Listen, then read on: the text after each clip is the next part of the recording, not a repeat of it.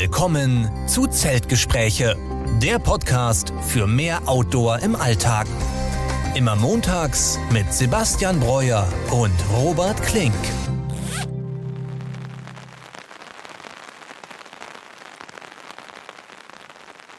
Ja, und damit herzlich willkommen zur 56. Folge unseres Podcasts Zeltgespräche. Diese Woche mal wieder mit Robert Klink und mit Sebastian Breuer. Sebastian, grüß dich. Hi, schönen guten Abend, Robert. Ja, Sebastian, lange haben wir uns nicht gesprochen. Ich glaube, zwei, drei Wochen ist es her und vielleicht mhm. hört man es noch ein bisschen an meiner Stimme. Ich war nämlich echt lange und relativ heftig äh, diesmal krank. Ich meine, du weißt ja schon, wir haben ja oft geredet, ähm, dass wir den Podcast ausfallen lassen müssen, leider. Mhm, ja. Aber jetzt geht es mir endlich seit zwei, drei Tagen wieder gut und deswegen freue ich mich auf die heutige Folge. Wie geht's dir denn? Soweit ganz gut, Klopf auf Holz. Kann mich da nicht beklagen. Also ich hatte das aber von vielen, dass sie jetzt in letzter Zeit äh, eine Erkältung wie mitschleppen und einfach länger irgendwie mhm. erkältet sind. Also gute Besserung an all diese Leute, die da länger krank sind. Ähm, ich hoffe, dass die da das Immunsystem sich da wieder langsam aufbaut. Aber mir persönlich bis jetzt äh, alles gut. Ja. ja, du bist gut abgehärtet, auf jeden Fall natürlich auch durch die ganzen Touren. Und ich muss sagen, ich wurde so ja, ein paar Tage eigentlich schon krank nach unserer letzten Folge. Mhm. Und ich habe echt gedacht, vielleicht lag das echt in unserer harten Moselsteig-Wanderung, ne? dass man irgendwie, weil sich den Körper zu hart da gefordert hat, dann bei der Kälte. Da war ich vielleicht noch nicht so dran gewöhnt. Ne? Wir hatten ja auch eisige Temperaturen, wie wir letztens schon erzählt haben. Ja. ja irgendwie war das ganz komisch. Also ich glaube, ich hatte erst eine leichte Erkältung und habe mich dann, glaube ich, bei irgendwem nochmal angesteckt. Und deswegen ging das echt übertrieben lange, habe das auch nur mit Antibiotikum jetzt wegbekommen ah, und ja. ähm, das ging ja über zwei Wochen komplett. Also ich war selten so lange echt krank. Und ja, meine Stimme war auch komplett weg, deswegen war eigentlich an Aufnehmen nicht zu denken. Und ja, ich bin super froh, dass jetzt wieder alles gut ist. Konnte dementsprechend auch nicht irgendwie das Haus mal verlassen, konnte ich zum Sport gehen, aber immer noch jetzt irgendwie keinen Sport gemacht, wirklich seit zwei Wochen. Und ja, jetzt geht's hoffentlich bergauf und ich bin für die ganze Wintersaison auf jeden Fall immunisiert. Ja, das wäre top, dass du dann noch Weihnachten fit bist. Jetzt haben wir natürlich einen kleinen Gap, einen zeitlichen Gap bei Yo. Teil 1 Moselsteig zu Teil 2 Moselsteig. Ähm, aber ich glaube, da finden wir ganz gut wieder rein. Ja, ganz genau. Wir wollen natürlich heute wieder anschließen an die letzte Folge, auch wenn es so ein bisschen was her ist, wie du schon sagst, nämlich Moselsteig Tag 2. Wir hatten euch letztens von den ersten zwei Tagen erzählt und jetzt folgen noch die zweiten äh, beiden letzten Tage. Und ja, es ist schon was her. Man muss halt echt sich erinnern nochmal an die ganzen Wegabschnitte. Mhm. Ich habe auch nochmal vorher ein paar Bilder angeguckt. Und jetzt hatte ich auf jeden Fall, weil ich nicht rauskam, eine Menge Zeit, um auch mal die Tour so Revue passieren zu lassen und habe mal echt bewusst diesmal drauf geachtet, ja, wie, wie ich mich so fühle, sage ich mal, nach dieser mhm. Tour, weil wir reden ja oft darüber, was eins der besten Sachen am Tracking ist, ähm, dass man eben während der Tour, ich sag mal, auf Komfort verzichtet, dann auch gerne so ein bisschen leidet. Und wie schön das dann wieder ist, wenn man dann ja. in den eigenen Luxus, in seinen eigenen vier Wänden so zurückkommt. Und ich habe echt mal versucht, genau zu beobachten, wie lange das dauert, bis mir das nicht, nicht mehr als was Besonderes vorkam. Und bis ich das wieder satt hatte und mich wieder nach diesem Abenteuer gesehnt habe. Und ich kann nur sagen, jetzt auf jeden Fall schon wieder komplett umgekehrt. Also ich will eigentlich nur sofort wieder so einen Trail machen und hätte total Lust darauf, ähm, nochmal jetzt genau diese Moselsteig-Etappe zu machen oder natürlich auch den zweiten Teil, den wir auch mal planen. Ich finde vor allen Dingen äh, krass diese Empfindlichkeit zur Kälte, hm. wie die sich verändert. Also hatten wir, glaube ich, letztes Mal schon dran gesprochen. Ich war jetzt mal wie bei einem Tag einmal kurz auf dem Balkon draußen und ja. da dachte ich mir, boah, da haben wir einfach, waren wir den ganzen Tag bei dieser Temperatur draußen, haben da auch gegessen und äh, gekocht da draußen, da draußen geschlafen. Und ich konnte nicht mehr fünf Minuten auf dem Balkon stehen, ohne dass es mir kalt wurde. Natürlich war ich dann auch ohne Bewegung. Ähm, aber dennoch, da war man irgendwie so dran gewöhnt, an dieses, nach vier mhm. Tagen schon, an dieses Draußensein. Ähm, ich hätte jetzt natürlich das, den Luxus, dass ich jetzt nicht krank war. Ich habe noch zwei so kleinere Winterwanderungen gemacht. Also jetzt weiß natürlich jeder, jetzt sind wir gerade am 5. Dezember, gestern und heute und wahrscheinlich die nächsten Tage ist München komplett eingeschneit. Also ich glaube, mhm. da gab es 50 Zentimeter Neuschnee, richtig, richtig crazy. Äh, aber die Wochen davor war eher leichter Schneefall. In den Bergen war schon ordentlich was da und ich war dann eben, eben habe so zwei Winterwanderungen gemacht ähm, und äh, die waren echt super. Also deswegen, ich hatte nicht so diesen krassen Cut mit lange Outdoor ja. und dann lange wieder nicht, sondern ich habe dann halt zwischendurch so kleine Tagesetappen gemacht und eine war am Kochelsee. Ähm, da sind wir dann auf dem, auf dem Berg hoch. Und danach in die Sauna und das war auch wieder super cool. Da waren wir so abgefroren. Da hat es auch richtig krass geschneit und ich war natürlich mit meinem Ultralight Gear unterwegs. Das heißt jetzt für die, für wirklich alpine Minusgrade dann so gerade eben gut ausgerüstet und dann fand ich halt sehr froh, dass ich dann abends in der Sauna war. Deswegen bei, bei solchen Temperaturen, ich denke mal, wir hatten dann so minus vier, minus fünf eben auf dem Berg und wir haben dann, wir sind hochgelaufen. Ich habe natürlich geschwitzt beim Hochlaufen. Es waren irgendwie 700 Höhenmeter. Und dann hatten wir einen super Blick auf, dem, auf den Kochel, Kochelsee etc. Und es war alles voller Schnee. Ein richtiges Winter Wonderland. Wunderschön. Man muss dann natürlich mal aufpassen, dass dann keine Äste runterkommen bei dieser ganzen Schneelast. Mhm. Ähm, auf jeden Fall war ich leider ein bisschen geschwitzt und hatte dann keine Wechselsachen dabei. Hab dann meine Puffy Jacket angezogen und dann haben wir oben am, am Gipfel auch nicht windgeschützt, äh, sondern wirklich vom Wind gedemütigt. Da haben wir dann unsere, unser Lunch gegessen. Ich hatte ein paar Sachen mit, die ich mir vorher selber zusammengekocht habe. Auch ganz cool. Also diesmal quasi diese, die Tipps mal genommen, ohne Papier das zu machen. Ich habe dann meinen Lunch halt vorbereitet. Auf jeden Fall, worauf ich hinaus will, ist, dann wurde mir noch relativ schnell einfach kalt. Wir haben da gesessen, ich war geschwitzt und auch ich hatte eine Puffy an, eine Mütze an. Also alles, was ging eigentlich, außer jetzt eine, eine, eine Regenhose. Das hätte vielleicht noch geholfen gegen den Wind. Mhm. Aber so habe ich dann halt gemerkt, okay, so bei minus 4, minus 5 beim Sitzen bleiben mit ein bisschen Schweiß. Da wird es langsam übel. Da wird es langsam übel und dann muss man dann auch nach einer halben Stunde aufstehen und sagen, komm, wir müssen jetzt weitergehen. Es wird zu kalt. Also vor allen Dingen auch die Hände, weil ich hatte natürlich die dünnen Handschuhe mit und auch nicht die Regenhandschuhe. Ja, und mhm. habe dann einfach so mit den Handschuhen ganz normal gegessen und die wurden dann relativ schnell kalt. Und wenn ich mir jetzt vorstelle, bei Schnee und minus 4, minus 5 Grad, dann eine mehr Tagestour zu machen mit den Kilometern, ähm, und draußen zu schlafen für vier Tage, das ist, glaube ich, dann so äh, Next Level, sag ich mal. Ich glaube, wir haben ja so bis minus, minus vier haben wir auch schon gemacht. Aber auf der Höhe ist es dann, fühlt es sich nochmal kälter an. Ja. Also, ähm, ich weiß gar nicht, worauf ich jetzt hinaus wollte, einfach nur die Anekdote. Ich habe zwei Tagestour noch gemacht in den, in den Tagen, deswegen war für mich dieser Cut nicht ganz so krass. Ja, ich weiß auf jeden Fall, was du meinst. Ne? Also, ich hatte den harten Cut im Prinzip ja komplett, ne? weil ich dann mhm. seit nachdem wir von der Mosel waren, dann echt jetzt die zwei Wochen nur drin waren. Das einzige Mal, dass ich draußen war, war eigentlich auf dem Weg zum Arzt. Und dann habe ich manchmal auch so rausgeguckt und war natürlich mal kurz auf dem Balkon. Und wenn man das dann wirklich so sieht, ne, wie dunkel es dann so früh wird und wenn es dann regnet und kalt ist und eigentlich genau dasselbe Wetter ist, wie wir auf der Mosel hatten, an der Mosel hatten, ähm, ja. dann kann man sich echt nicht vorstellen, dass man da vier Tage am Stück nur draußen war. Ne? Also deswegen ja. Respekt immer an, an den Körper so an, an sich, ja. ne? Äh, wie schnell er sich mit sowas äh, anpasst. Und nicht nur, das merken wir auch immer, an die körperliche Belastung für die großen Distanzen. Da merkt man ja auch nach drei, vier Tagen, dass man da echt deutlich mehr Power hat als am mhm. ersten Tag, auch wenn man ja. untrainiert ist. Aber auch was dieses Kälte und Wärme und generelle Komfortempfinden dann äh, unterscheidet. Ja, und es ist schon gut, dass du auf jeden Fall ein paar Sachen erzählt hast, denn ich habe nicht so viel zu erzählen, äh, wie ihr euch vielleicht denken könnt. Eine kleine Outdoor-News habe ich, denn Nightcore hat mal wieder ein schönes neues Produkt angekündigt. Schön. Nämlich äh, etwas unspektakulär zunächst eine silberne Variante der klassischen NB 10000er Powerbank. Mhm. Also ja, warum nicht, ne? Für alle, die jetzt irgendwie nicht schwarz mögen. ähm, aber noch ein interessantes anderes Produkt. Ähm, ist jetzt vielleicht auch nicht super gut fürs Ultraleicht-Tracking geeignet, aber es gibt jetzt auch eine Version dieser leichten Powerbank. Die ist ja nicht mehr ganz so leicht. Ich kenne die genauen Angaben gerade nicht. Ich glaube, es waren so knapp unter 200 Gramm. Auch 10.000er Größe. Und dafür kann die aber induktiv, also wireless laden. Das heißt, man würde sich da eben das Kabel sparen. Ja. Ähm, was einerseits den Vorteil hätte, dass man da natürlich einen Gegenstand weniger hätte. In dem Fall das Gewicht von, von dem Kabel dann sparen würde. Aber natürlich dann das Mehrgewicht der Powerbank mitnehmen müsste aber man kann das Kabel nicht verlieren. Man ist nicht darauf angewiesen, dass seine Konnektoren sowohl an der Powerbank als auch am Smartphone trocken sind. Wenn man ja, gerade bei sehr starken Bedingungen irgendwie unterwegs ist, das hatte ich zum Beispiel auch auf dem Kungsläden, da konnte ich einfach zwei Tage mein Handy nicht mehr laden, weil ich mhm. den Port nicht trocken bekommen habe und habe das dann auch bei einem anderen Handy induktiv laden können, zum Glück für ein paar Prozentpunkte. Und das wäre so eine Art Backup, falls man eben das Kabel verliert oder man aus irgendwelchen Feuchtigkeitsgründen oder so ein Port kann ja auch immer kaputt gehen. Und ne? das kennt man ja vielleicht auch von seinen ja. älteren Geräten.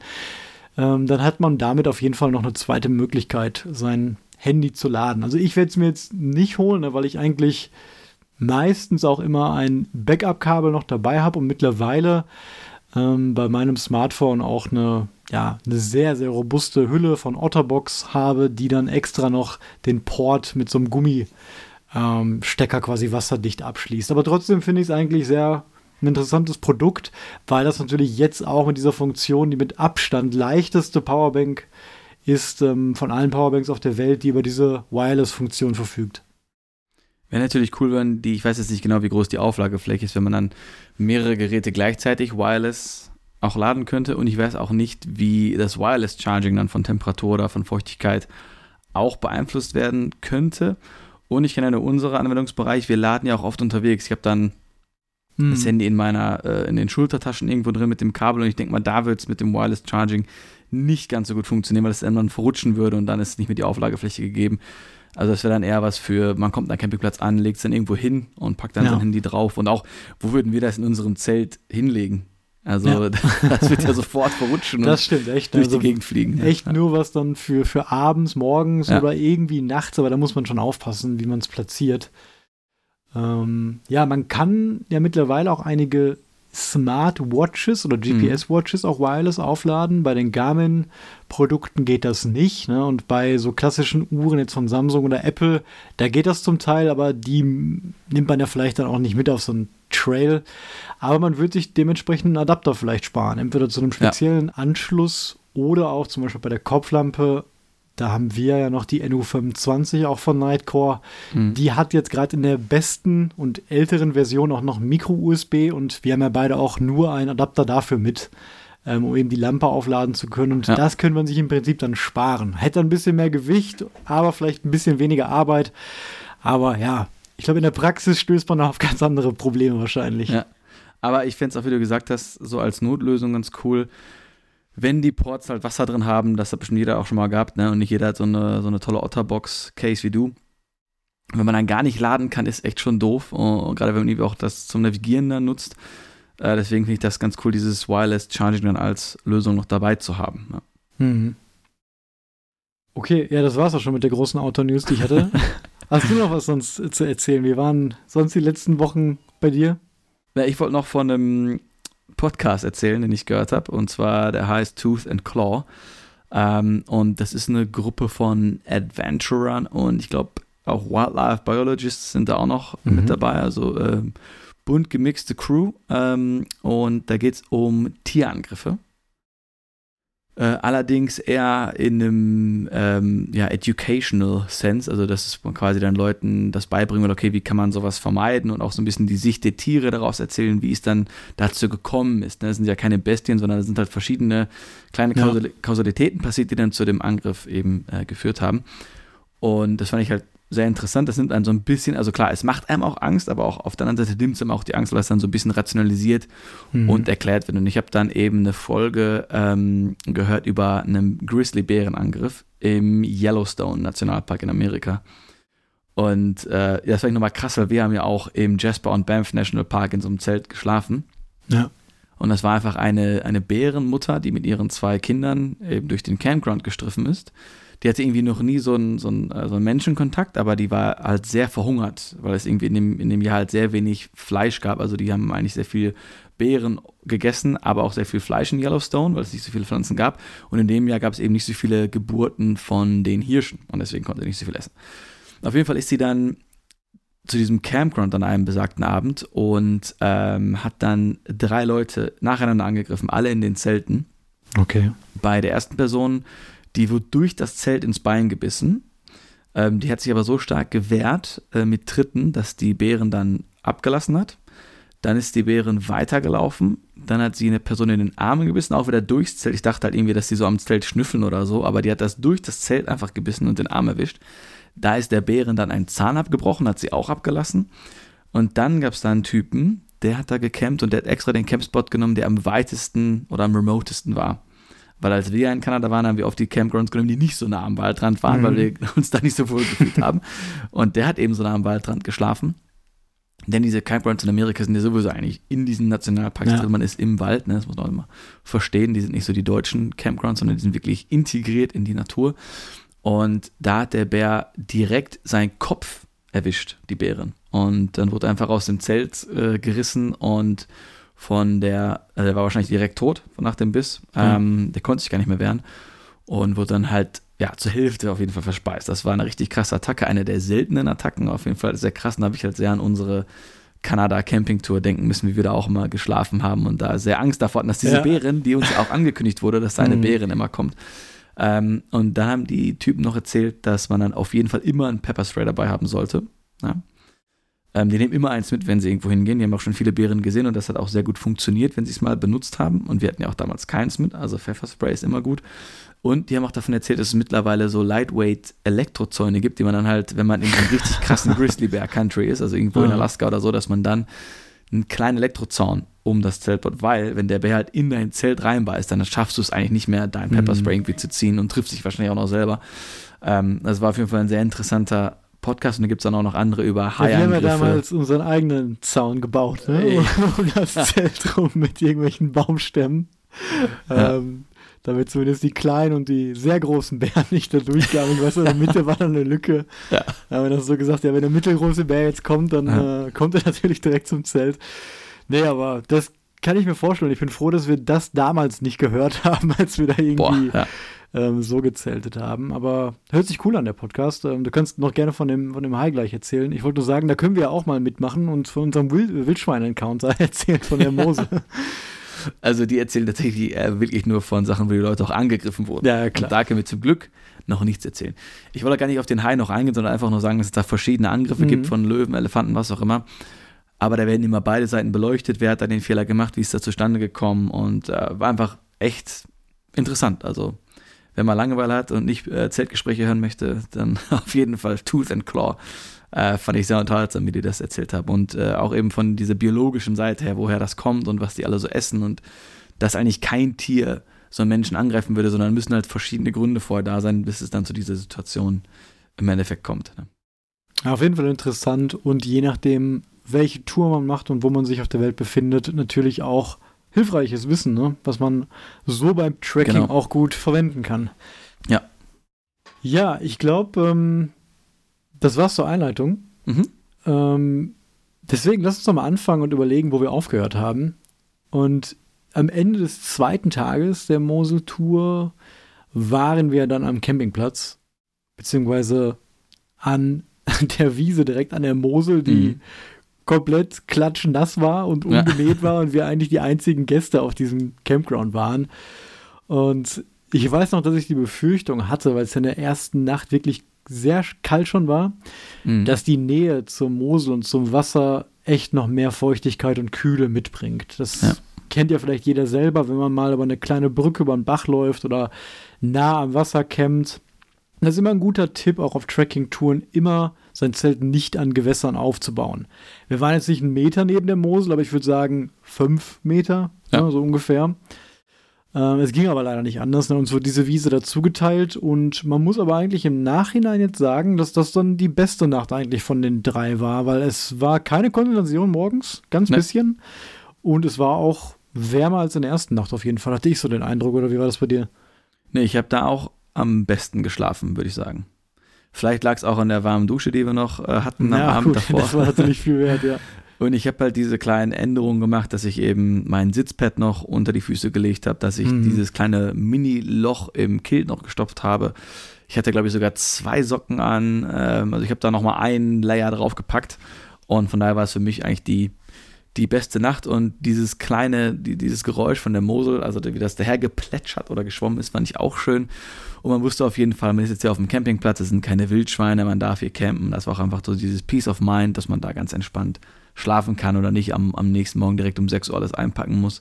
Äh, von daher war es auch ja von der Psyche her für mich die entspannteste Nacht. Ja, und wir mussten ja auch einen relativ entspannten Morgen noch dahinlegen, ja. weil wir auf den Besitzer warten mussten, damit wir ihn bezahlen konnten. Wir kamen ja am Vortag, ich glaube so gegen 9 Uhr dann an. Mhm. Und da ist natürlich dann niemand mehr da, haben das alles äh, ja, per Telefon abgeklärt. Und uns wird dann gesagt, ja, um 9 Uhr kommt da jemand. Das hat auch ungefähr so geklappt und wir haben uns da echt ganz entspannt dann morgens vor so ein kleines Häuschen gesetzt und ja. da nochmal einen ordentlichen Kaffee gemacht und in Ruhe alles ein- und ausgepackt, angezogen ja. und ja, sind ganz ohne Stress eigentlich in den Tag gestartet. Und ich überlege gerade, wie viele Kilometer wir an diesem Tag überhaupt auf der Etappe hatten. Aber ich glaube, das war auch eine ganz normale Etappe mit 33 Kilometern. Hab ich so im Kopf jetzt. Ja, ich glaube, es wurden dann 35 mit so ein paar Abbiegungen, aber ja, 33, 35 waren das auf jeden Fall. Ja. Genau, weil davor war es ja 38, deswegen mhm. laut Plan war es 33, jetzt weiß ich wieder. Ähm, und deswegen hatten wir auch nicht so viel Stress, sage ich mal. Ne? Wir waren gut ja. eingelaufen und 9 Uhr loslaufen war dann in Ordnung, weil wir wussten ja sowieso müssen wir wieder im Dunkeln ankommen, beziehungsweise mhm. die letzten Kilometer im Dunkeln laufen. Ja, und das erste große Ziel an diesem Tag oder das Highlight, wie am Tag zuvor die Burg Els, war ja dann Kochem. Ne? Ja. Wohl die bekannteste Stadt, würde ich mal behaupten, an der Mosel. Jedenfalls, wenn man sich da für den Tourismus interessiert, beziehungsweise für die Sehenswürdigkeiten. Da kommt man natürlich um die Burg von Kochem nicht herum. Und da führte auch der Moselsteig lang. Aber bis dahin ja, war es noch ein weiter Weg. Woran erinnerst du dich so, als wir losgelaufen sind an den Morgen dort? Ich weiß, es war nicht ganz so kalt, weil ich hatte auch den Luxus, mich ja in diesem Badbereich dann anzuziehen, ganz entspannt nochmal warmes Wasser auf die Hände zu packen. Und dann sind wir erstmal lange Zeit auch an der Straße entlang gelaufen und dann irgendwann halt wieder hoch in die Hügel, in, in die Berge. Und dann war sie auch erst wieder äh, ja so ein paar Waldstücke, Feldstücke, das ist immer so abgewechselt mit Wald, Feld, Weinberge. Ähm, und dann weiß ich auch eigentlich wieder, dass wir in, in Kochem uns äh, ja, auf eine schöne Parkbank an der Mosel gesetzt haben und dann ein kleines Päuschen gemacht haben. Ja, wir hatten auf jeden Fall ein paar gute Ausblicke. Das Wetter war in mhm. Ordnung, es hat nicht geregnet. Wir waren ja auch einmal in so einem Zoo irgendwo. Ich glaube, das gehörte dann auch schon zu Kochem. Ja. Und ähm, ja, da, das sind ja überall auch so Bänke, ne? diese geschweiften Bänke, auf die man sich das legen herrlich, kann ne? und ja. hat dann eine super Aussicht auf jeden Fall. Äh, deswegen erinnere ich mich da auf jeden Fall an nichts Negatives. Und Kochem war echt cool. Also lohnt sich auf jeden Fall da durchzulaufen. Ähm, ich erinnere mich an einen sehr steilen Abstieg und einen sehr mhm. langen Abstieg, als wir da ja. runtergelaufen sind.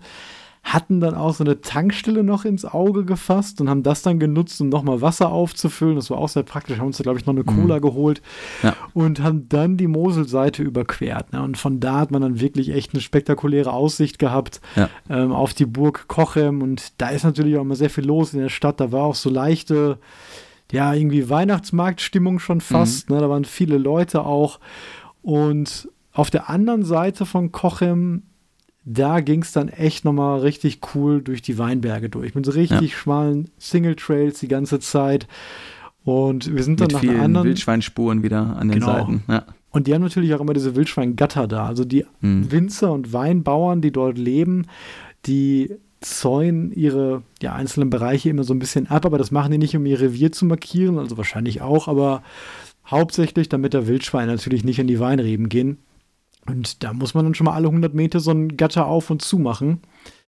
Und an diesen Teil erinnere ich mich auf jeden Fall, weil irgendwie hatten wir da schon die Hälfte dann und es war noch relativ früh und der Weg war in Ordnung, es hat nicht geregnet und Kochem sah auch im Rücken von uns dann richtig schön aus und ich fand den Trail auch sehr, sehr spannend, ne, weil man da wirklich an so einem Steilhang lang gelaufen ist und mhm. hat die Mosel mal wieder richtig gesehen. Wir waren ja, ja auch ähm, teilweise weit weg von der Mosel auf jeden Fall. Ähm, ich überlege gerade, ich glaube, wir sind ja auch noch an diesem Tag morgens einmal richtig weit weg von der Mosel nochmal und ja. über verschiedene Felder und Wälder gelaufen. Ähm, kann man gar nicht mehr so auseinanderhalten nee, alles. Ne? Also ja. Ähm, ja, vielleicht erzähl mal lieber, woran wir uns erinnern. Und das nächste, woran ich mich erinnere, nachdem wir an diesem Weinstock waren, ist, dass wir noch eine letzte Pause gemacht haben, bevor es dann langsam wieder in den Wald ging. Also man hat mhm. wirklich klar gesehen, jetzt geht es hier vom schönen Weinstock links rein in den Wald und es war Dämmerung, es wurde langsam dunkel und wir hatten beide so eigentlich nicht so viel Lust, dass es schon so früh dunkel wird und haben uns dann noch ja. kurz hingesetzt ne, und dann Kopflampen wieder rausgeholt und ja, dann, dann ging es eigentlich in die Nacht wieder weiter.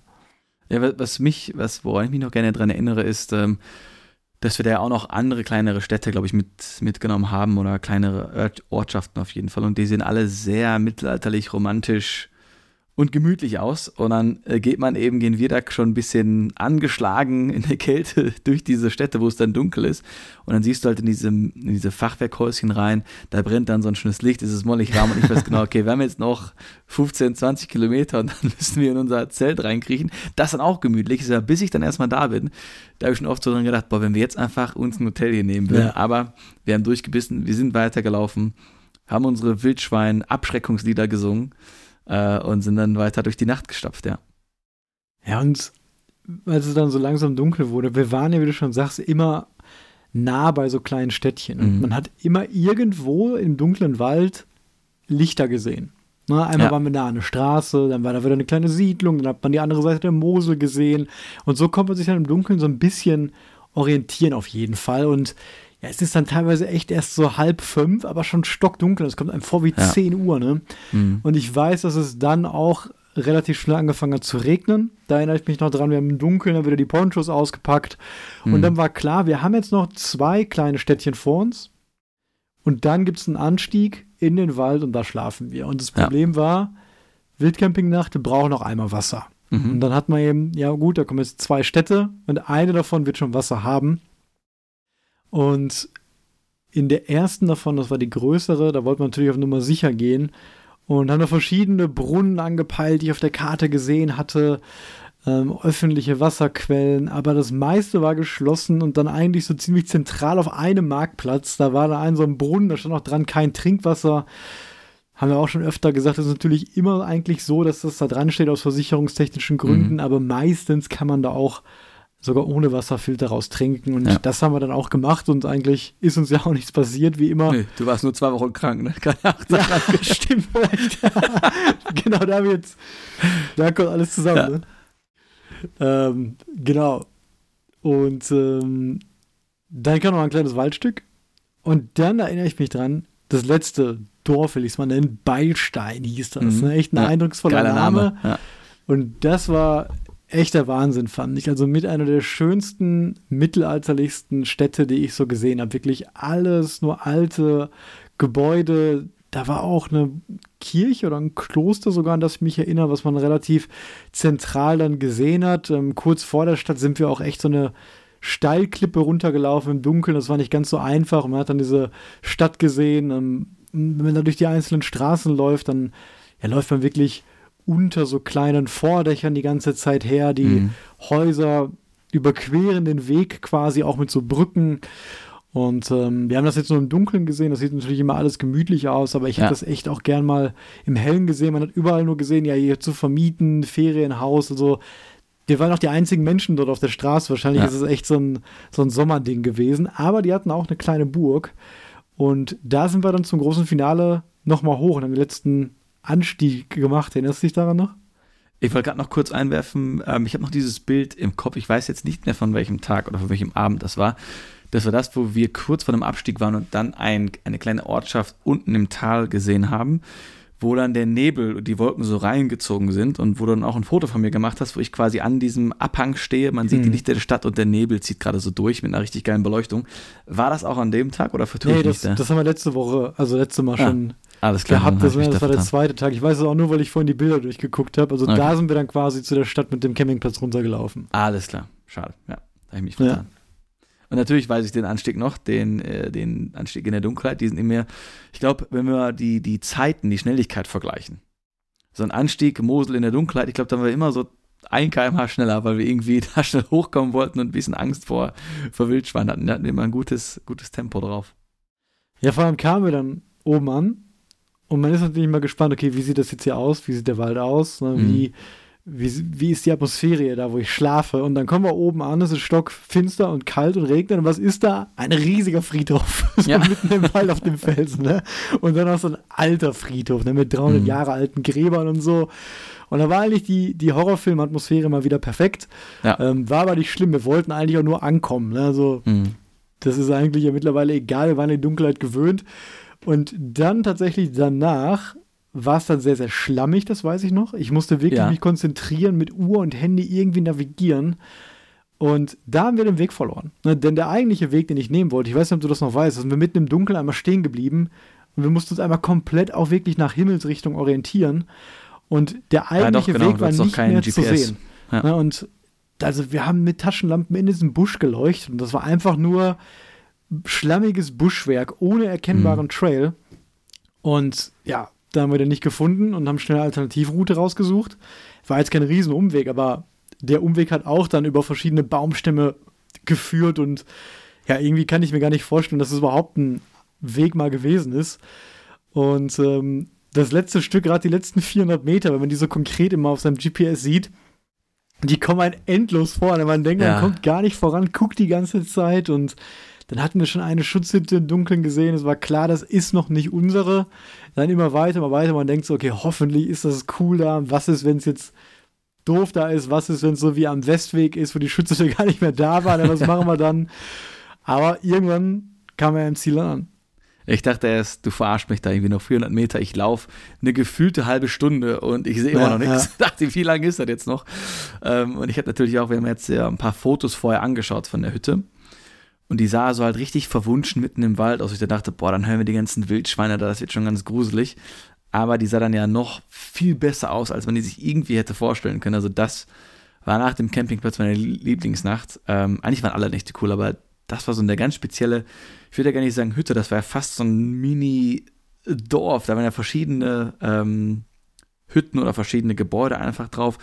Da war ein Mülleimer, da war eine coole Aussicht. Also, das ja. kannst du vielleicht auch besser erzählen als ich, aber ich war einfach so erleichtert, als wir dann da endlich angekommen sind. Weil ich dachte mir, mhm. boah, dann kann ich da voll schlecht schlafen mitten im Wald und dann mit den Wildschweinen. Und wir hatten aber dann eine phänomenale Aussicht eine super Schutzhütte, wo man perfekt das Zelt pitchen konnte, mit Bänken an der Seite.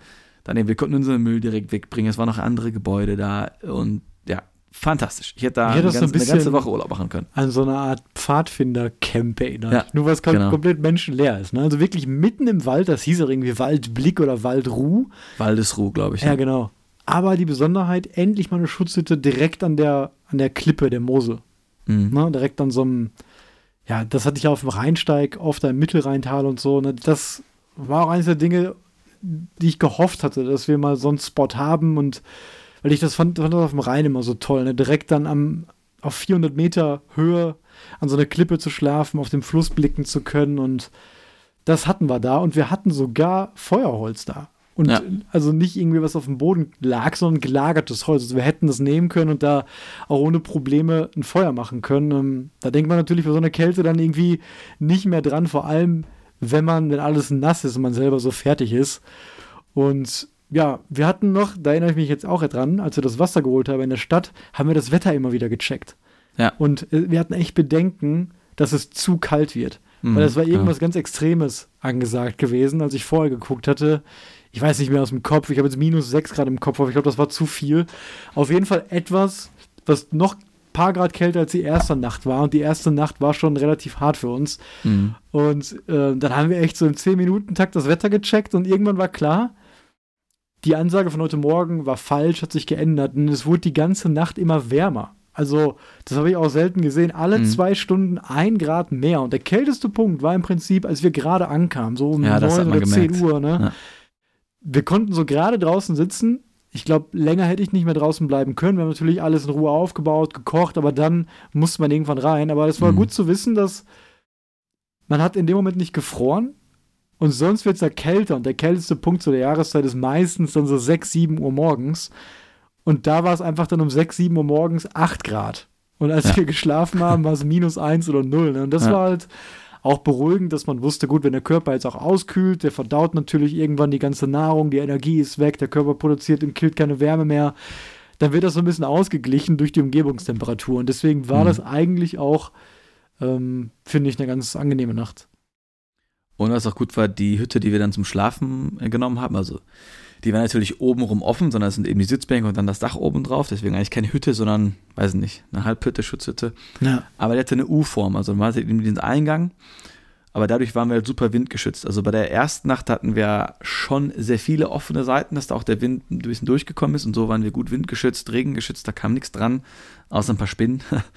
Und da haben wir dann echt eine gute Nacht gehabt und auch einen herrlichen Morgen. Obwohl ich hatte da in der Nacht schon so ein paar Geräusche gehört. Ich glaube, du hast sehr mhm. tief und fest geschlafen, aber ich habe so ein paar Sachen gehört, wo ich dachte, oh, ist da doch eine Wildschweinhorde unterwegs? Also ich war da nicht, ich habe nicht ganz so tief geschlafen.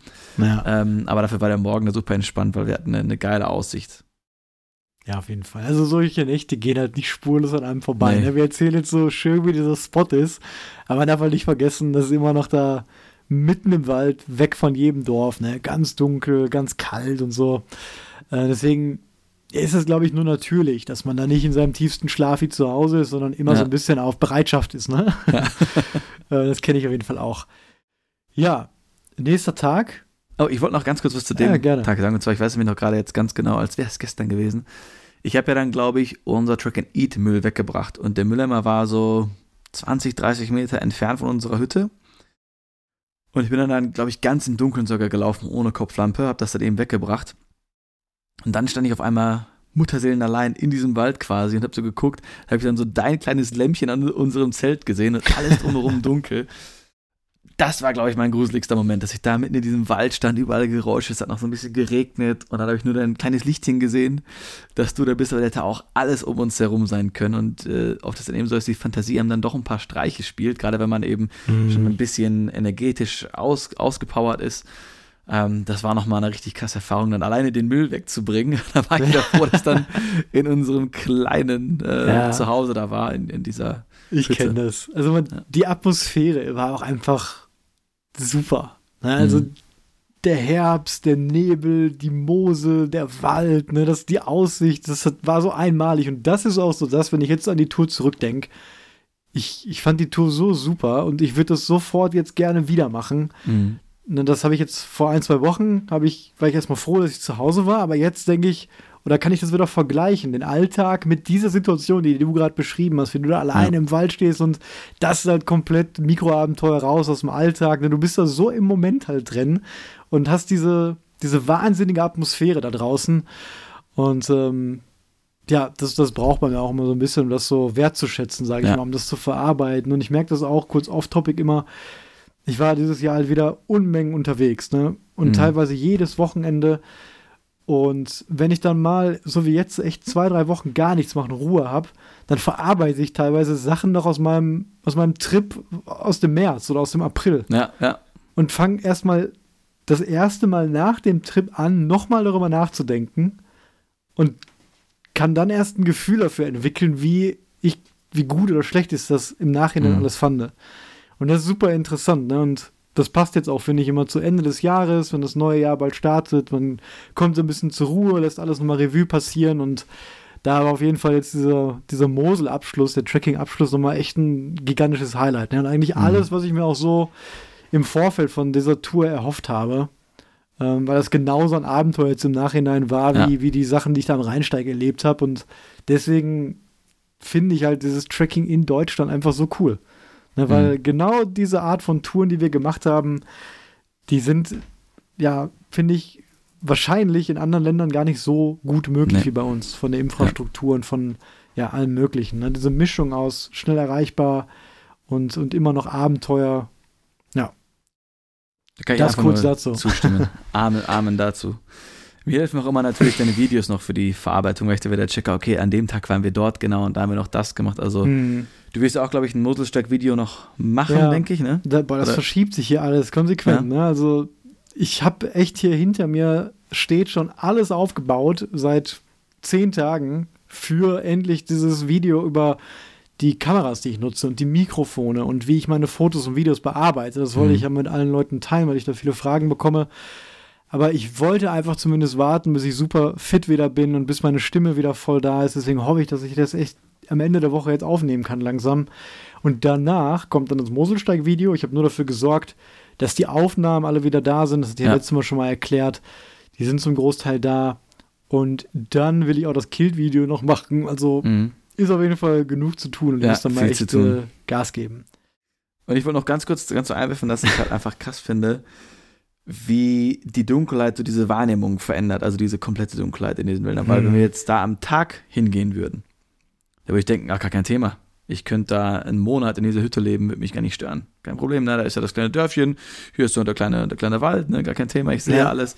Also sobald das so krass dunkel wird, dass man nichts mehr sehen kann, ist das vorbei. Da, mhm. da, da, ist man dann so, da kommen diese Urinstinkte wieder hoch, da ist man dann ganz anders drauf. Ja, irgendwie. ja, das, da kann man, glaube glaub ich, nichts gegen machen. Ne? Nee. Und das war ja so stockdunkel, also kein Mond, alles voll bewölkt, am Regnen, Nebel, es war mhm. pitch black und wir haben ja auch einmal gesagt, weil man muss schon sagen, ich war überrascht, wie wenig Akkuleistung meine Kopflampe ja. noch hatte nach der Zeit. Und ich habe da auch nicht gegeizt, weil normal, wenn ich die mal brauchte, habe ich die auf Stufe 3 gemacht, let's go, bin in eine Stunde da, aber da mussten wir teilweise 5, 6 Stunden so laufen. Mhm. Und ja, das war aber so ein bisschen gepoker. Also es gab fast Momente, da hatten wir kein Licht mehr, kann man einfach so sagen. Wir hatten natürlich ja. die Smartphones noch zum Backup, aber wir haben mal darüber geredet, was wäre, wenn wir kein Licht hätten. Und Wir hätten absolut keine Chance gehabt, Nee, aus diesem Wald Chance. rauszukommen. Ja. Keine Chance. Ne? Es war, du hast nichts gesehen. Ich, also, wir standen nebeneinander, wir hätten uns noch nicht mal, glaube ich, gesehen, wiedergefunden. Ich hätte dich gerochen Es war, ja.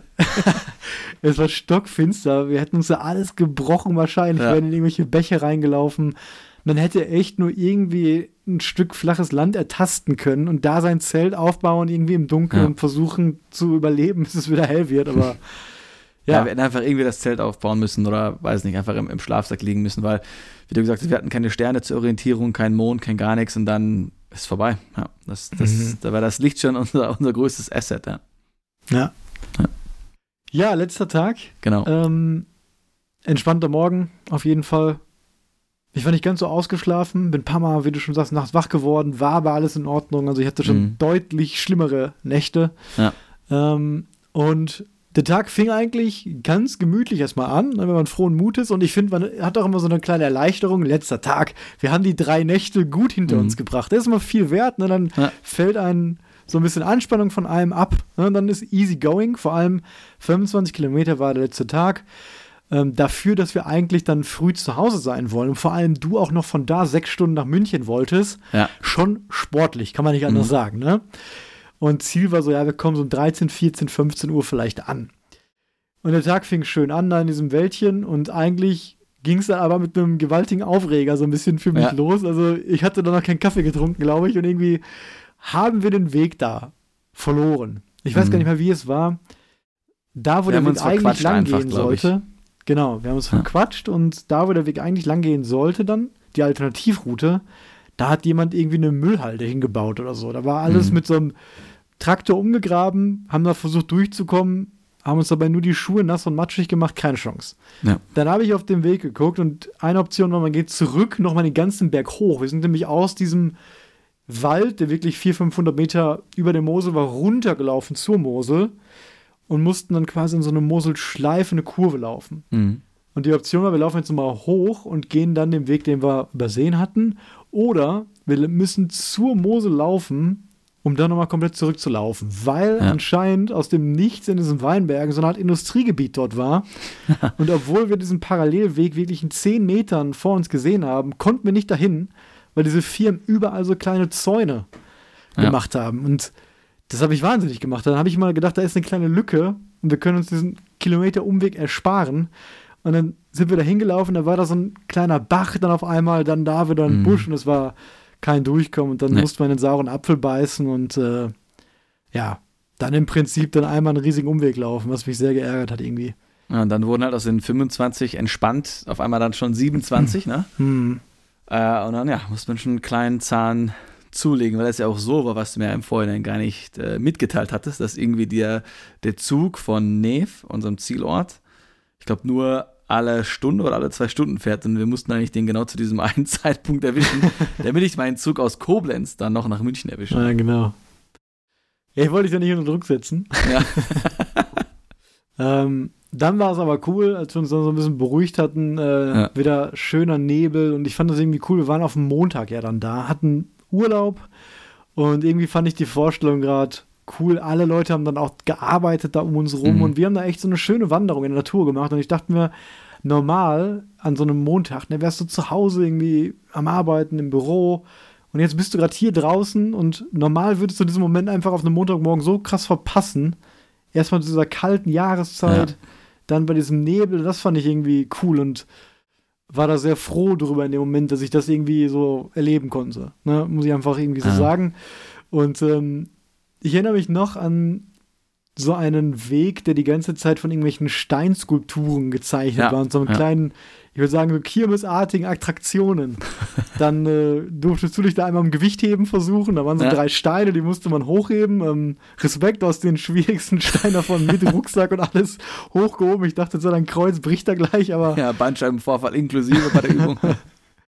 Das ist auf jeden Fall gepackt. Und dann ja, gab es halt so Sachen, da konnte man sich wiegen ähm, mit verschiedenen Steinen und schon auf jeden Fall sehr, sehr cool gemacht. mhm.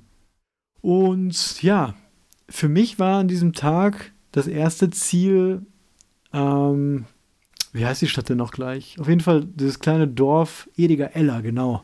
Ja. In dem ich auch ähm, am Vortag war.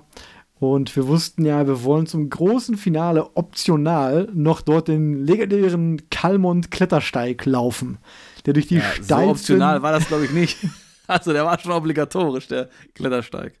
Ja, also der ist ja. optional. Ne? Da gibt es halt einen Weg daneben, der dann einfach ja. über den Bergkamm führt. Ne? Aber der Klettersteig ist ja deutlich cooler. Und ja, der Weg aber schon nach Ediger Ella war, muss ich sagen, länger als gedacht. So, wir haben echt mhm. lang gebraucht, um da hinzukommen. Äh, dann ist ja noch ein kleines Fauxpas passiert mit äh, deiner Regenhose. Vielleicht kannst du uns davon berichten. Also ich hatte ja seit langem die Version 1 First Gen der Decathlon Regenhose. Sehr gute Dienste geleistet, aber einfach ein bisschen zu schwer. Dann hast du ja die RAB Regenhose gekauft und ich habe dir dann die OMM oder OM Regenhose abgekauft. Wie ihr ja vielleicht aus dem, auf dem Video sehen könnt, hat Robert einen etwas äh, schlankeren Schnitt an den Beinen als ich. auf jeden Fall, ähm, genau, musste ich dann meine Notdurft äh, verrichten. Und ja, wollte mich dann schon mal so hinknien, um halt ein gebührendes Loch zu graben. Und dann hat es mir einfach komplett diese Hose, diese, weiß nicht, 120 Euro Hose zerrissen, aber komplett am Hintern einmal durch. Also, ja.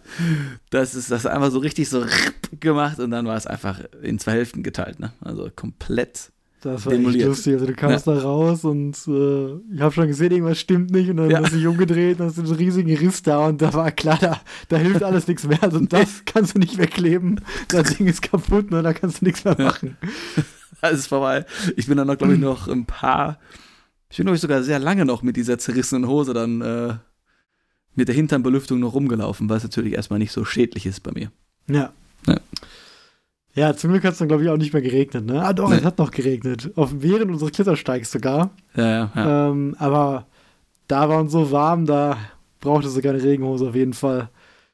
Ja, und wir kamen eigentlich relativ spät am Klettersteig an und waren auch relativ fertig. Wir mussten mhm. ja echt viele Höhenmeter wieder zurücklegen und dann musste man, der, der Klettersteig startet halt ganz unten an der Mosel. Wir mussten also komplett ja. runter und durch die Stadt über Asphalt und der Weg war einfach nur endlos. Man wollte einfach mhm. nur unten ankommen.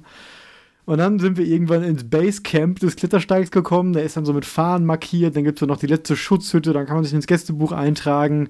Und da saßen wir dann. Ich habe mich dann nochmal komplett auf die Bank gelegt. Dann nochmal meine letzte Kraft irgendwie zusammengerufen, noch was gegessen. Ja. Und wir haben uns fit gemacht, haben die Trackingstöcke zusammengeklappt, mhm. eingepackt, ne, weil man muss da wirklich klettern. Also Leitern und Drahtseile und alles. Deswegen Trackingstöcke hindern einen nur. Ja. Und wir wussten, uns wird super warm wir wussten aber auch, es regnet gerade, haben trotzdem einfach alles ausgezogen. Ne? Die Puffy Jackets und Poncho geht ja auch nicht, weil du siehst ja einfach sonst nicht, wo du hintrittst. Und ja. Trittsicherheit, da ne, steht ja überall dran, das brauchst du auf jeden Fall da. Und mit einem Poncho, dass du die Leitern hochklettern, ist nicht so cool. Deswegen, nee. ja, mussten wir halt da nass werden und war auch in Ordnung, weil man will sich ja eigentlich nur trocken halten, damit einem nicht kalt wird, wenn man unter kalten Bedingungen in der Natur schläft. Und da wir wussten, wir steigen in den Zug und abends ist sowieso warm, wir haben Wechselsachen, war es auch eigentlich egal. Und ja, Klettersteig ähm, fing einfach an, wurde dann aber ziemlich schwer und anstrengend insgesamt. Oder wie hast du das mhm. wahrgenommen? Ja, wir mussten dann wirklich viel ne, Arme mitbenutzen. Trittsicherheit war sehr wichtig. Es war natürlich noch nass. Rutschig waren auch, glaube ich, die einzigen auf dem Klettersteig, muss man auch mal wieder sagen. Die einzigen Wahnsinnigen, die da im Regen ja. im November rumgeklettert sind. steiler als ich erwartet habe, ja, ähm, schwieriger als ich erwartet habe und auch länger. Ich dachte irgendwie, ich gebe da einmal kurz Vollgas und dann sind wir da durch, aber der ging ja, glaube ich, wie viele Kilometer ging der? Drei Kilometer oder so? Vier Kilometer? Ja, irgendwie so, ja. Also der ging echt lange und auch nochmal mit wirklich hoch und runter, viel Klettern, Konzentration. Und irgendwann habe ich die Nässe, also ich persönlich, weiß nicht, was bei dir war, ich habe die Nässe schon irgendwann hm. gespürt, weil ich einfach dann über die drei Kilometer ein bisschen schwächer wurde und glaube ich, mein Körper einfach nicht mehr gepackt hat, dann die Temperatur so zu halten. Ähm, weil ich hatte halt den, meinen Patagonia Midlayer nur an. Ja. Und der war irgendwann halt komplett durch. Und das habe ich dann schon gemerkt. Das hat mich dann schon ein bisschen langsamer gemacht, aber es hat richtig Spaß gemacht. Ähm, Würde ich wieder immer wieder machen, diesen Klettersteig. Ja, es hat echt Spaß gemacht. Vor allem konnte man endlich mal die Arme benutzen. Da ja. haben wir auch super coole Aufnahmen gemacht. Du warst so der kleine Action-Star. Ich habe dich die ganze Zeit gefilmt, wie du über diese ja. Hindernisse darüber bist. Und zwei Sachen, an die ich mich noch erinnere. Das erste ist, wir konnten von oben, man ist ja wirklich dann auch wieder 300 Meter hoch und ja. läuft an der Klippe entlang. Also wenn man da ausrutschen würde, wäre auf jeden Fall übel. Und man guckt mhm. dann runter und unten war eine Straße. und da waren zwei Polizeiautos. Und wir wissen nicht, was da genau los war, aber die hatten eine Drohne, die Polizisten. Und irgendwann kamen die zu uns hingeflogen mit dieser Drohne und haben uns kurz beobachtet. Ja. Und ich glaube, dass die vielleicht jemanden gesucht haben. Da war auch ein Krankenwagen. Ja. Und die dachten vielleicht, dass wir Hilfe brauchen, weil die konnten vielleicht nicht annehmen, dass da wirklich zwei Verrückte sind, die im strömenden Regen bei Kälte vielleicht diesen Klettersteig machen auf mhm. einem Montagmorgen und die auch so als ob die ja, drei Tage im Wald geschlafen hätten. Ja. Äh, wir haben dann mit ja, Handgesten und Daumen hoch und Winken zu verstehen gegeben, dass alles in Ordnung ist und dann sind die auch wieder gegangen. Und ich weiß noch, dass ich dann wirklich bei 80 Prozent des Weges, ich habe schon darauf gewartet, weil irgendwann habe ich die Energie irgendwie verlassen. Ich hatte nicht gefrühstückt. Ich weiß nicht, ob du das noch weißt. Wir hatten ja eine kurze eine Frühstückspause im Regen und irgendwie waren wir noch nicht nach Frühstücken und ich habe das übersprungen. Ja. Und da habe ich das dann gemerkt. Ne? Ich, mir hat auf einmal die Power gefehlt, als ob jemand den Stecker rausgezogen hätte. Ähm, das hatte ich damals auch auf dem West Highland Way, als wir die Devil's ja. Staircase hochgelaufen sind. Ne? Dann, mhm. das habe ich total daran erinnert. Dann war einfach, du musst jetzt sofort Pause machen. Du musst dich sofort hinsetzen und du musst sofort was essen. Aber mhm. richtig viel. Ne? Und da habe ich mir, glaube ich, eine ganze Packung Süßes da reingedrückt, äh, Salzbrezel, alles, was ging. Ähm, wir wollten ja auch nicht lange Pause machen, weil wir eben nass waren, ohne ja. Jacke. Und ja, es ging einfach nicht anders. Ne? Ich habe dann die Sachen reingedrückt und habe auch sofort gemerkt, jetzt geht's wieder. Haben dann den Klettersteig hinter uns gebracht und am Ende des Klettersteigs hat man zwei Möglichkeiten.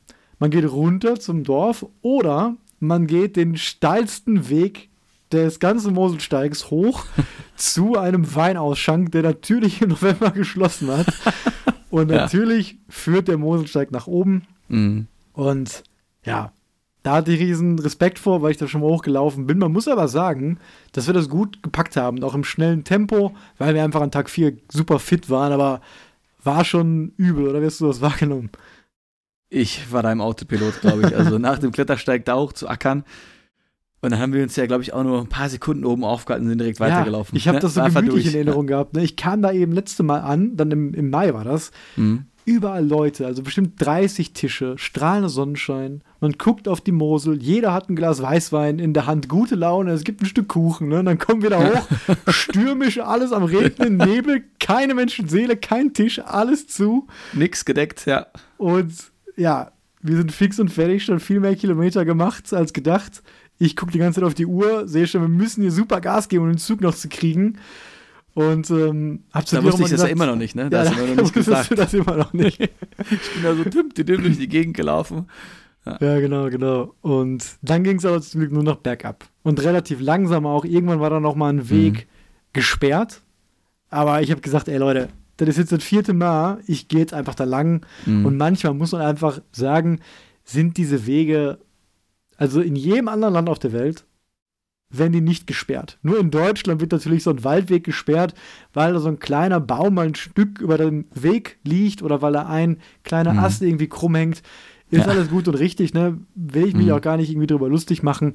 Aber eigentlich ähm, kommt man als trittsicherer Wanderer trotzdem ohne großes Risiko da natürlich durch, ne? Und dann sind wir Klar. auch da über so eine kleine Absperrung gegangen. Und ähm, ja, dann hatte ich nur noch das Ziel vor Augen, wir haben nur noch eine halbe Stunde Zeit und ich war mir nicht sicher, schaffen wir das? Oder muss ich dir langsam sagen, dass du deinen Zug verpassen wirst? Ja. Und habe dann dementsprechend das Tempo angezogen. Und irgendwann habe ich dann gemerkt, okay, da kommt die Brücke, da ist Neve, jetzt gehst du nur noch geradeaus. Wir schaffen es. Ne? Und als wir dann mhm. angekommen sind am Bahnhof, das war auf jeden Fall ein cool, cooler Moment. Ne? 120 Kilometer sind wir da gelaufen, mhm. kamen an und waren auch ganz alleine da. Und ja, ich glaube, zehn Minuten hatten oder so hatten wir dann noch ja. bis zum Zug. Ne? haben dann alles weggepackt und äh, wir hatten noch kein Wasser mehr, das war auch noch ein Thema übrigens. Ja. Ich hatte keinen Schluck mehr, alles ja, verbraten, auf dem Klettersteig schon nichts mehr gehabt. Mhm. Du hattest ja noch so einen Mini-Reserveschluck, der dann auch weg war. Ähm, deswegen, wir waren, alles war leer bei mir. Also mhm. mit, meine Energie war leer, mein, mein Essen war leer, mein Wasser war leer. Und ich war einfach nur froh, dass ich dann, dann im Zug saß. Und das ist ja auch immer so, ein, so ein Highlight. Ne? Ich weiß nicht, willst du noch kurz was dazu sagen? Sonst würde ich ja, was zu dem Zugfahrt sagen. Ich will nur sagen, dass ich es cool fand, dass man halt Neve haben wir ja schon von weitem gesehen. Mhm. Wenn die Moselschleife gesehen und Neve, wenn man das Ziel so vor Augen hat, dann hat man nochmal richtig Power für den Endspurt. Aber als ich da war, ich hatte auch keine Energie mehr, kein Wasser mehr. Und da kam dann auch so ein bisschen die Kälte durch. Ähm, ich habe dann eine Puffy Jacket auch angezogen, aber das hat dann nicht mehr so ganz für meinen geschundenen Körper gereicht. Mir war da auf jeden Fall ein bisschen kalt am Bahnhof. Ja, ja ich glaube, weil der Körper dann einfach nicht mehr, er packt es nicht mehr, genug Energie zu produzieren, genug ja. Wärme aufrechtzuerhalten. Ne? Die, die, die Jacke kann dann isolieren oder der Schlafsack, wie er möchte. Wenn der Körper nicht in der Lage ist, mehr aufgrund von Erschöpfung dann die Hitzeleistung zu bringen, dann mhm. hast du halt ja. ein Problem, ne? Ja, die Zugfahrt war super, weil wir sind ja dann nochmal an ja. allen Stationen vorbeigefahren. Das hätte genau. ich nicht wissen wollen. Herrlich, ja. Das war nochmal richtig geil. Die Bahnschienen verlaufen ja direkt an der Mosel und da gibt es auch an Edega, bei Edega Eller so eine ganz, ganz alte Brücke. Das ist da auch wirklich ein Highlight. Dann einen ganz, ganz alten Tunnel, da fährt man durch. Und das ist so ein schönes Gefühl, das habe ich auf dem Rheinsteig auch immer gut gefunden. Man sitzt dann im Zug, alles tut einem weh, man ist stolz auf sich, dass man das mhm. so geschafft hat. Und dann ist es warm und man sitzt endlich. Das ist ja auch schon mal viel wert, nach vier Tagen nur draußen. Ja. Und dann guckst du die ganze Zeit, siehst du, ach ja, da ist man lang gelaufen, da ist die Schutzhütte, da haben wir geschlafen, da haben wir noch Wasser geholt und das ist nochmal wie so ein Abspann des, der ganzen Tour. Ne? Man sieht, man sieht nochmal in kurzer Compilation, in Zusammenfassung, was man mhm. so gelaufen ist in den vier Tagen. Und auch wenn die Zugfahrt, die ging eine Stunde bis nach Koblenz zurück, dann relativ schnell vorbei war, finde ich, merkt man dann erstmal, wie weit das einfach war, ne? wie, mhm. wie weit man gekommen ist in diesen vier Tagen nur zu Fuß. Und das finde ich immer dann also ich unterschätze das immer, wie, wie weit das dann letztendlich ist.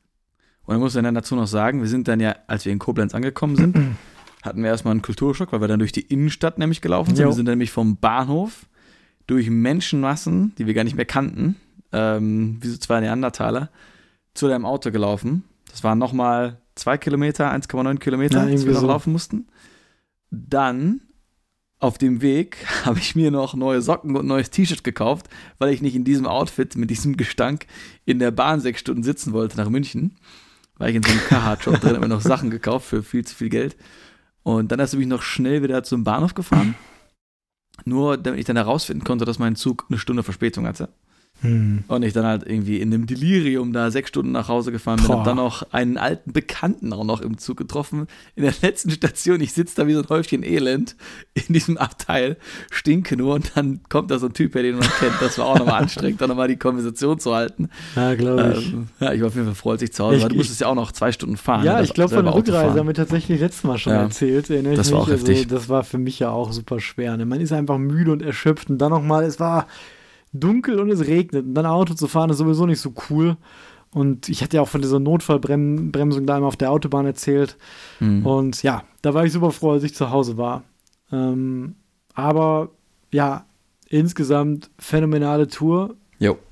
Will ich gerne nochmal machen, will ich nicht missen. Und jetzt im Nachhinein betrachtet, falls ihr mal so zum Mosel fahren wollt, ähm, würde ich sagen, die Highlights da, die ich jetzt so fand, war auf jeden Fall die Burg Els.